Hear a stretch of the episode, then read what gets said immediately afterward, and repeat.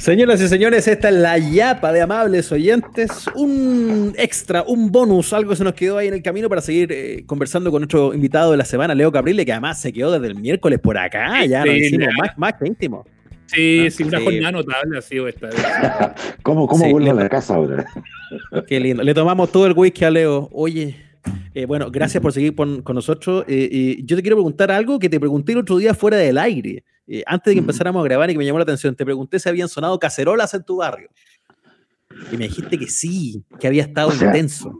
Yo no sé cómo van a cocinar mañana, o sea, no, eso no, eso no, no, no como en Providencia, no como en Ñuñoa, donde me contaron que había sido bárbaro. Acá sí, sí. Sí, sí. Claro, que tiene que, ir con, tiene que ir con la clase media. Eh, Leo, eh, esto lo estamos grabando antes de la, de la votación de, del tema del, tema del, del 10% de la AFP, así que estamos en la incertidumbre, pero, eh, pero sí son los podcasts. más allá de ese resultado, nos fuimos un poquito a la chucha como país, ¿no? Hace rato. Hace rato que no, nos fuimos a ese, a ese digno lugar que tú dices, por una razón muy sencilla, porque, a ver, no es fácil darse cuenta, pero cuando te das cuenta es tan evidente, eh, hay una cuestión de no escuchar a la gente. Hay un negar lo que está pasando, hay, hay poca empatía con el que tiene menos y el que da algo quiere que todo, quiere que todo el mundo lo sepa. Hay mucho egoísmo, hay mucho individualismo. Este es un país que nos acostumbró a, a reglas de la solo, no hay solidaridad. Eh, y ahora nos damos cuenta que está haciendo falta eso.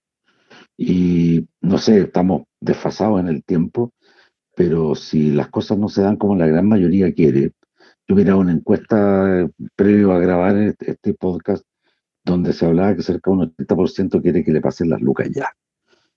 Y me parece justo y en todo derecho, porque yo más allá de cualquier apreciación política, eh, yo siempre desconfié del sistema. Porque cuando yo entré a trabajar hace 40 años, mi primer contrato incluyó AFP. Ah, partiendo. Sí, pues el año 81, claro. Claro, con todas las promesas de esa época, novedoso. Entonces, Don Francisco, Julio Martínez, todo ahí, ve cambios a la FP que le va a cambiar la vida. Entonces, ¿qué pasa? No hubo competencia, no hubo quien postulara, no hubo quien pudiera, con otra intención, participar. Los directorios estaban elegidos, las mesas eran maravillosas, las oficinas listas. Entonces, ¿quién participó? ¿Quién postuló? Quién ayudó, quién colaboró, quién por iniciativa propia eh, y por voluntad de servicio se instaló con una AFP. Los amigos de la dictadura, punto.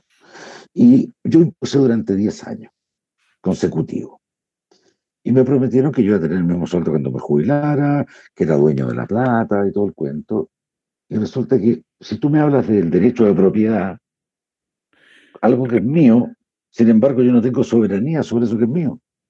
Entonces eso es, la negación misma de la promesa. Y ya van dos mentiras grandes. O sea, no voy a ganar nunca lo que estaba ganando al momento de jubilar. Y dos, la plata no la puedo tocar. Entonces ahora me dicen, oye, que esta cuestión es pan para hoy, hambre para mañana. O sea, ¿cuánto he cagado de hambre? Y cada familia sabe cuánto rompe el chanchito y sabe el riesgo que corre. Además, no se está llevando toda la plata, se está llevando un 10%.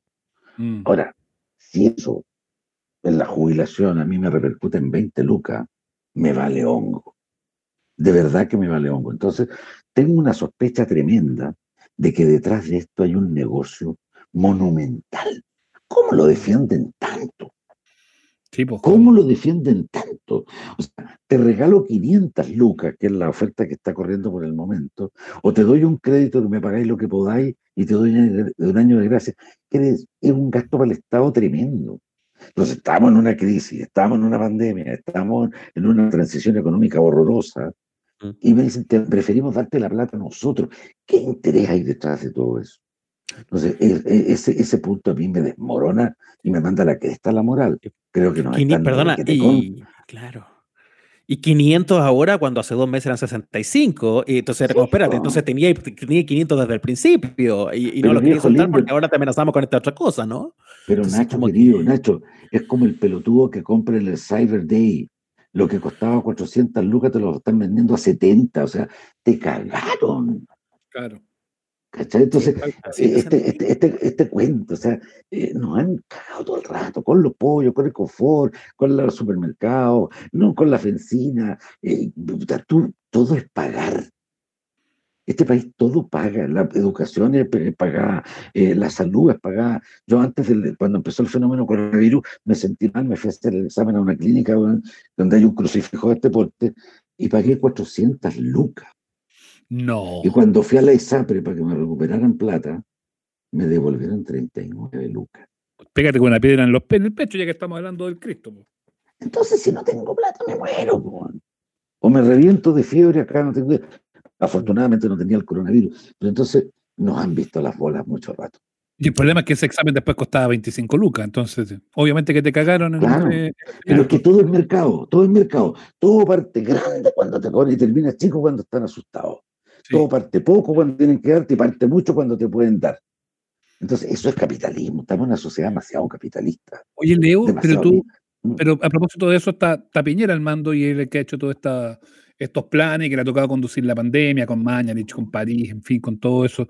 Eh, me queda muy claro, más allá de que jamás lo hemos, lo hemos conversado, me queda muy claro que tú no, no eres partidario del, del, presidente y del gobierno, pero, pero ¿tú esperabas algo más de este gobierno o, o, en el fondo te ha ratificado tus convicciones? Mira, yo trabajé con, con Sebastián en televisión. Un gallo inteligentísimo, brillante. Somos dos. Extraordinario. ¿Tú fuiste a esa reunión donde hacía los juegos que inventaba él?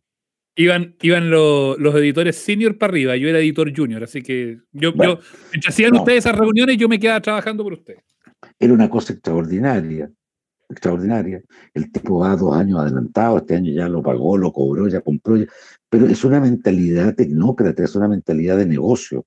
Ahora, yo te digo una cosa que no entiendo de, de Sebastián. ¿En qué sentido? Con la fortuna que tiene, con todo lo que ha logrado en la vida, fue presidente porque quiso ser presidente. ¿Por qué de nuevo? En este minuto podría estar en el Caribe, en una isla propia, echado para atrás, con unos asados maravillosos, con sus nietos, con el negro cantando al lado, echándole las pelotas, ¿cachai? Y resulta, y se mete en esta cuestión. ¿Para qué? Entonces, se le va a recordar de manera muy cruel. Lo hemos visto que está enfermo, que está agotado, que está cansado. Lo hemos visto lleno de contradicciones. Entonces, él mismo se ha hecho un daño. Entonces, cuando tú dices, ay, que este desgraciado, que míralo. Míralo. Ya la está pagando, está, está pagando su error, está pagando el exceso de ambición. Si de repente, fíjate, lleva una filosofía personal Oye, tú, ¿por qué no fuiste el número uno? ¿Y para qué quiero ser número uno? Porque todos me bajen. Déjame tres, déjame cuatro, déjame top ten. Pero a mí déjame mi casa, lo que yo quiero, mi espacio, mi tranquilidad, mi prestigio, mi calma. Entonces ahí yo creo que hay un, exceso de, ambición eh, y entender al país como una empresa más que como, como una república que es un concepto que se nos perdió.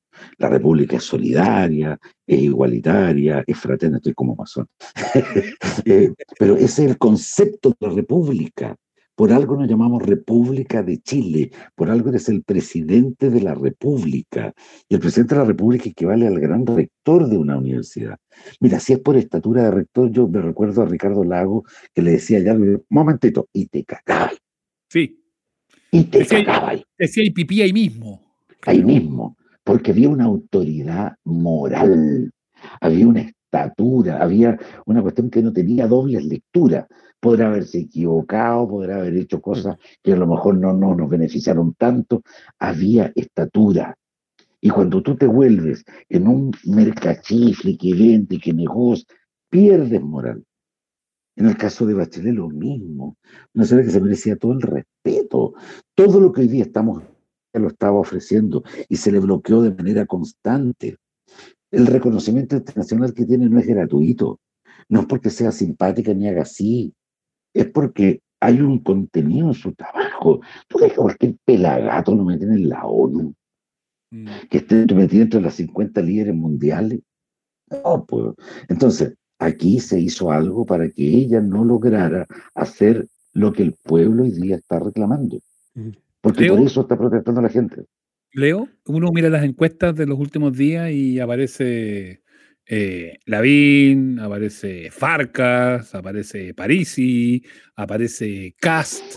Eh, Jadwe, Isquia. Eh, no, pero, pero déjame concentrarlo en los que, porque claro, Isquia es una figura gremial, que, no, que ella misma ha manifestado que no tiene mayores aspiraciones políticas, por eso yo la dejo un poco afuera. Yo le quiero centrar en eso, en esas ideas que aparecen como más populistas, como un poquito más, eh, más extremas, em, que es una tendencia mundial además. Si uno mira las elecciones, como se están dando en distintas partes del mundo, van un poco de la mano de lo, de, lo mismo. O sea, tocó el ciclo del populismo. Eh, ¿Te urge eso? ¿Te urge un cast? ¿Te urge un, un ¿Te urge un, un Lavín? O, o, peor que esto es posible? Creo que lo más demoralizante de todo esto es que no hay otro nombre.